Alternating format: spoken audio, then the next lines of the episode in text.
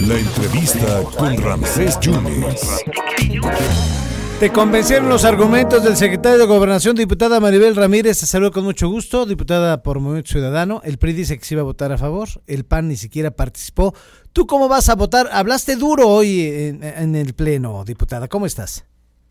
Hola, muchísimas gracias, estimado amigo Ramsés. La verdad es que hablé hoy con el corazón, con el corazón de las y los veracruzanos y di voz a quienes queremos construir una cultura de paz y de justicia para México, que bien nos lo tenemos merecido por todas esas personas que salen todos los días a trabajar y que tienen que enfrentarse pues a la delincuencia, a todos esos, eh, exponerse a, a, sufrir algún percance en ese sentido.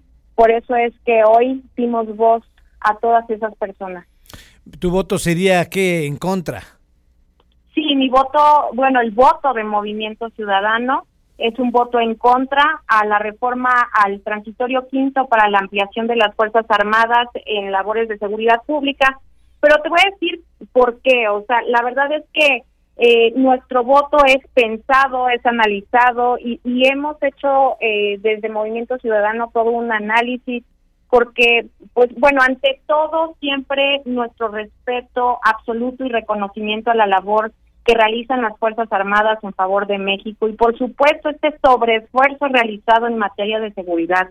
Eh, yo creo que hay que dejar muy en claro que pues no estamos discutiendo hoy si las Fuerzas Armadas son necesarias o no. O sea, lo que estamos poniendo sobre la, mesa es que si las Fuerzas Armadas se han hecho indispensables, pues es por todo eh, y en gran medida por lo que no se está haciendo para mejorar la seguridad pública en México. El estado de Jalisco es gobernado por un movimiento ciudadano. Hay, ha habido diferendos con el secretario de Gobernación diciendo que eh, se están quejando de esta iniciativa, pero que por otro lado están pidiendo la ayuda del ejército, diputada.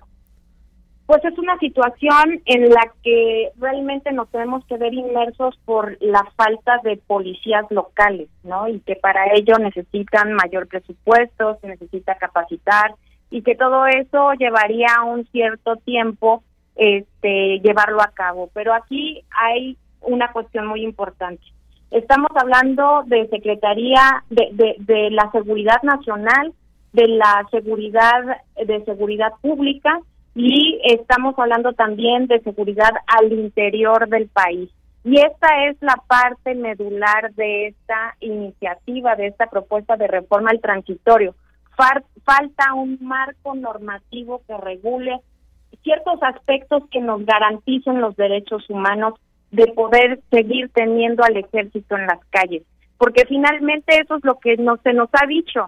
Se nos ha dicho que la única manera y la única estrategia de seguridad posible es con el ejército en las calles. Y la verdad es que esto no es cierto. Sí tenemos opción y sí vamos a trabajar conjuntamente porque hoy más que nunca en México requerimos que haya paz. Eh, el secretario de Gobernación comentó que la noche previa a que el gobernador Cuitlagua eh, rindiera protesta como gobernador, Veracruz era prácticamente un caos y heredó un tiradero. Y hoy Veracruz está de pie. ¿Tú coincides con eso? Yo creo que hay que seguir incidiendo, hay que reconocer las cifras. Las cifras eh, nos han nos han demostrado que a partir del 2007 que hubo este despliegue militar ha aumentado la violencia y no se han visto los resultados este, mejorando a nivel nacional. Estamos hablando de que son más de 124.414 personas asesinadas, más de 3.444 feminicidios y se han reportado como desaparecidas más de 35.028 personas. Entonces, esta discusión debe de servir para, para pensar en qué vamos a construir a partir de que las Fuerzas Armadas dejen de ser necesarias en labores de seguridad pública, porque esas, eh, esas labores corresponden constitucionalmente solamente al carácter civil. Y eh, desde luego esta reforma no resuelve la inseguridad. Diputada Maribel, entonces la militarización no es la solución, hasta me salió verso. Así es, no es la solución la militarización, necesitamos un plan para el fortalecimiento, consolidación institucional y sobre todo profesionalizar a los policías locales en todos los rincones del país. Estamos hablando de salarios dignos, capacitación, certificación plena y estrecha colaboración, obviamente con las fuerzas federales. Se requiere de toda una estrategia para el fortalecimiento y consolidación de la Guardia Nacional Civil y, por supuesto, un compromiso de modificar la Estrategia Nacional de Seguridad Pública, eh, que en virtud eh, de, este, de, sus avances, retrocesos o estancamientos, podamos eh, modificar esta estrategia en base a cómo se va a ir desarrollando, ¿no? Y sobre todo, y lo más importante, debemos de proteger a nuestras Fuerzas Armadas. No podemos exponerlas más tiempo, por supuesto, a tareas que no deben ser asumidas por autoridades eh, este, que solamente son asumidas por autoridades civiles y sobre todo no les corresponden a ellos. Eh, yo creo que para ellos y Movimiento Ciudadano, este, pues ha, ha, ha pues expresado que ha sido esto una carga para ellas y por supuesto orilla la politización e incertidumbre jurídica en la falta de conceptos eh, de conceptos eh, claros en, en, el marco normativo hacia el interior de la seguridad del país. Para cerrar, Porque obviamente las fuerzas armadas es ante una amenaza externa. Sí, claro. Estamos de acuerdo. Pues sí. Y lo que hoy estamos discutiendo es hacia el interior del país. Diputado, para cerrar, coincides con el diputado de Morena, Roberto San Román, que eh, se pronunció a favor de investigar al exsecretario de Seguridad Pública, Hugo Gutiérrez Maldonado. Pues yo creo que debemos de ver, eh, hacer un balance ahorita, una entrega-recepción. Este, de hecho, hoy en la tarde eh, probablemente nos podamos reunir eh, con el secretario que en estos momentos ha, ha, llegado a, a, cubrir el espacio que ha dejado el secretario Hugo.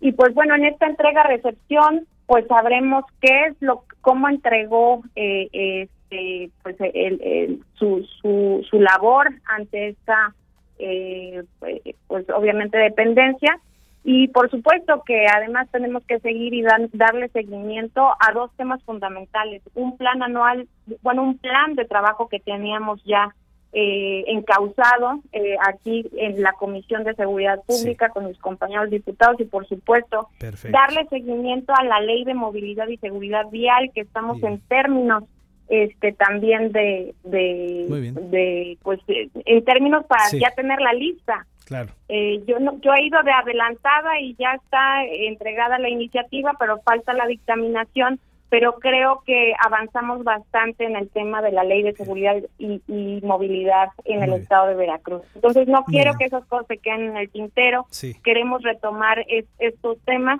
y por supuesto que ustedes estarán al tanto de todo lo que se decide aquí en el Congreso del Estado. Gracias, diputada. Estamos en contacto. Gracias por contestarnos. Gracias.